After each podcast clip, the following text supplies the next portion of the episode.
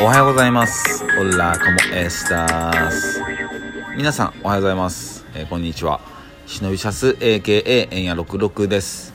えーこの忍びシャス AKA エンヤ66のあーでもねこうでもねは、私ラッパーの忍びシャス AKA エンヤ66が日々のたわいもない話をつらつらと話すラジオ配信番組となっております。えー今回はね、えー昨日、えー昨日じゃねえや、えー前回に引き続き、えーラッパーのベノムと、えー話をしていきたいんだけど、まあ、前回はね、えーベノムが、えーまあ、どういう、えー人で、えーでまあどうやってヒップホップに出会ったのかっていうの入り口のねあたり、えー聞いてきたんだけど、まあ、ちょっと今回その続きらへんをね、えー聞いてみたいと思う。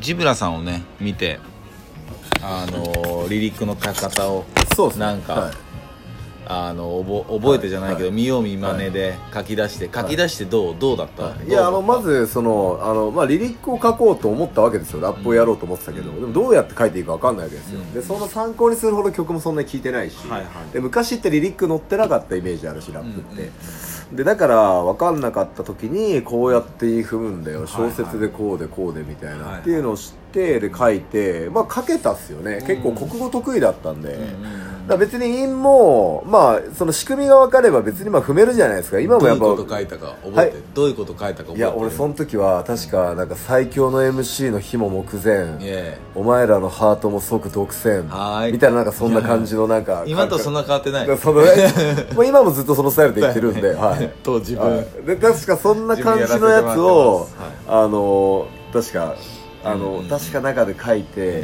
出た時に、はいはいはい。なんかその DJ の友達のところに行って、はいはいはい。でそれでなんかあのなんかインスト用意してもらって、えー、そうなんだ、はいでそれがいくつぐらい？それが確か出てきてだから18だと思うんですね。18だ、はい。でインスト。じゃあもう周りには DJ の人いたんだね、一応 DJ の人いて、で専属ってわけじゃないんですけど、うん。一応まあ彼が窓口となってでそのなんかあの、まあ、初めてあのその時にちょうどあの、まあ、たまたまこう出会いがあって、うん。でその千葉であのやってる、あの房州だるまっていうグループがいて、はい。でそれはあの結構和乳道とか、ん。あと田中光とかうん。を結構つなげてくれた人たちでもあるんですけど、はあはあその人たちとちょっとつながったことがありまして、うん。でその時僕は、まあ、その DJ のことあともう一人、あのまあ、その時の相方のサイあのもう一人の相方のラッパーがいて、でその人たちとまあ1曲2曲ぐらい作ってライブとかやったりしててみたいな、でそしたらその房州だるまって人たちも千葉でやってたけど、まあ、周りでラップやってる人たちなんかいないわけですよ、はいそしたらこんなことやってるやつらがいるみたいな感じで、まあ、ちょっと知り合いを通じて、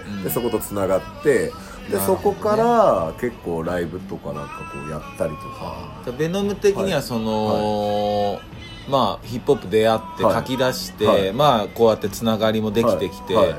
その音というかさ、い。音楽的にはさ、はなんかどの辺をディグってったの、はい。そう聞いてったというかさ。あの僕その一番最初にまあその要は出たあのそのえっ、と何聞いてたえっ、と刑務所入る直前はやっぱこうジブラさんよく聞いてたんですよ。ミスターダイナマイト聞いてて、はいはいはい。でそれであの捕まる時にあのまあガサ入れが入ってでまあ結構20人ぐらいけ結構囲まれて、でそれでじゃあここから持ってかれますみたいな時になって、もうしばらく帰れないよってなったから、じゃあちょっと一回一曲聴かせてくれってピッて CD パッと再生したら、うん。あのプレイヤーズデイライトはい。が流れてあのジブラさんとあとツイギーさんと、はい。あとデブラージのその3人のやつ、でそれ流れて、でそのヒップホップってやつ流れてでかっこよかったよね。渡るは超かっけーみたいな。で結構それを聞いててでそれでで出てきてからあのーまあやっぱそのヒップホップ今どうなってんだろうみたいな感じであすいませんありがとうございます。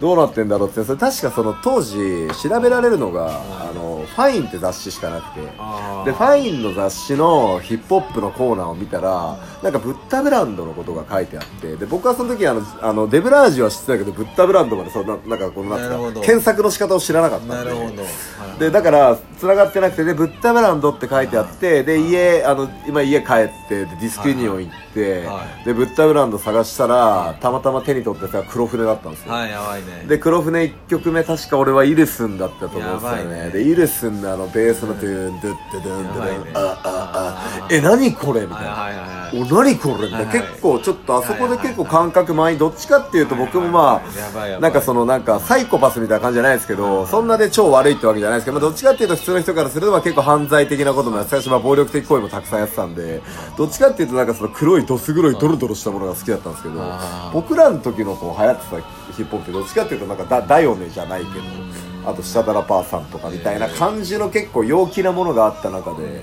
結構であのまあそれその時当時ジブラさん悪い感じとかもあったけどなんかこう深い深い深い深い感もうイルスンだからね。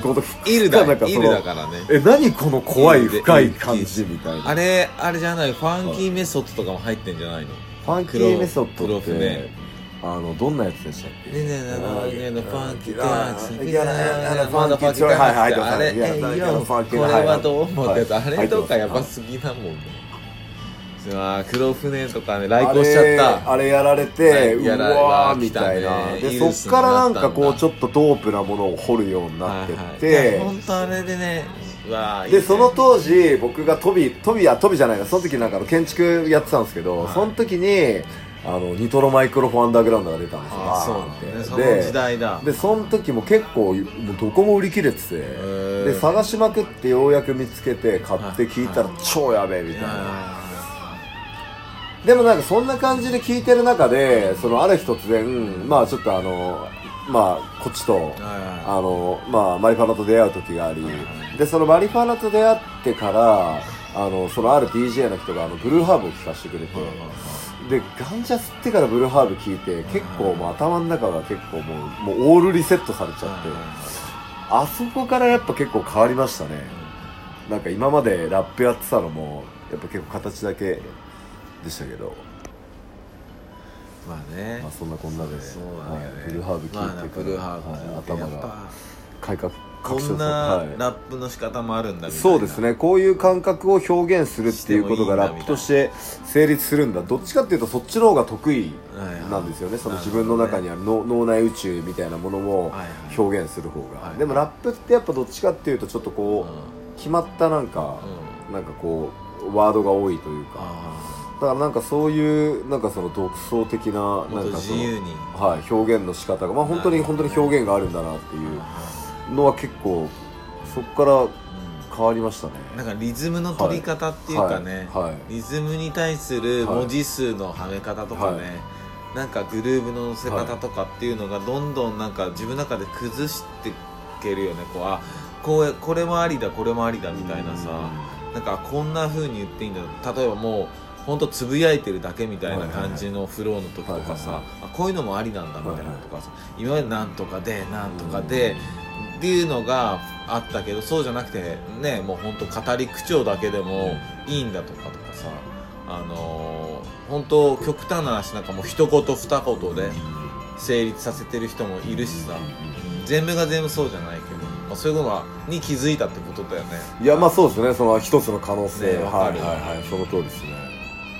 そうだね、じゃあもうそっから辺はもう自分がラッパーとしてやっていこうみたいな感じでもがっつり、そうですね。そっからそうですね。結構自分のその表現したい頭なんかやっぱこうガキの頃からなんかその頭の中にあるものをうまく表現することができればなんか一生生きていけるんじゃないかみたいな。それはなんかぼんやりとそれが経済的などうとか全く関係なしに一生生きていけるみたいななんかな謎のなんか考えがあって。でだから頭の中にあるものを表現したいっていう欲求はずっとあってそれがラップとすごい合致したんで結構なんかそっからはずっとラップしてますねでどうそのさ、はいはい。こう表現、はいまあできてるわけじゃない、はい。こう曲作ったりはい出したり、はい。まあ、ミュージックビデオ作ったり、はい。イベントやったり、はい。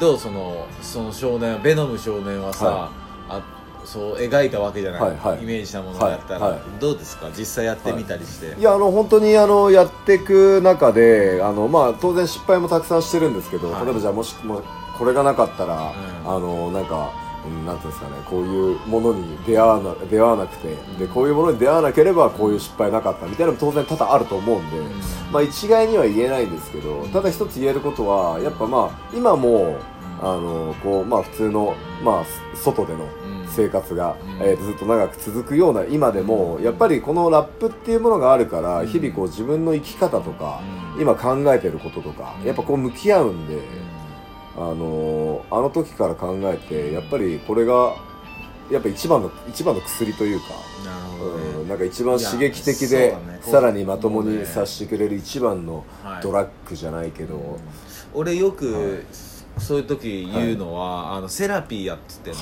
もう自分に対するセラピーだってもうラップは、ん。そうですよね、ん本当に自問自答できる、それをすることによって、はい。もうてめえをセラピーしてるみたいなはいはい本当癒してるじゃないけど、なんかムカつくことあったり消化できないことがあったりしたら、それをもラップするし、はい。い、いこともあってもラップするしでもセラピーだってね、うん。っていう言い方をしてるんだけどだからまさにそういうことよね、うん。そのきっとそのこう言いたい伝えたいみたいなさそっかそっか。でもなんかそこはやっぱりそのさっき言ったその例えばじゃあまあその何がどうとかは何が悪いってわけじゃないんですけど、うん。例えばそのえっとじゃあブッドブランドとかを聞いて、うん。あのなんかこう謎のライミングみたいなのうん。はいはいはい。かっけえってやって、それを真似してリリック書いてった時だったら多分そこにはたどり着かなかったと思うんですね。ね。だからやっぱなんかその深みをそのなんかその心の中にある深みをはいはい。こう表してってそれをライミングしていくみたいな。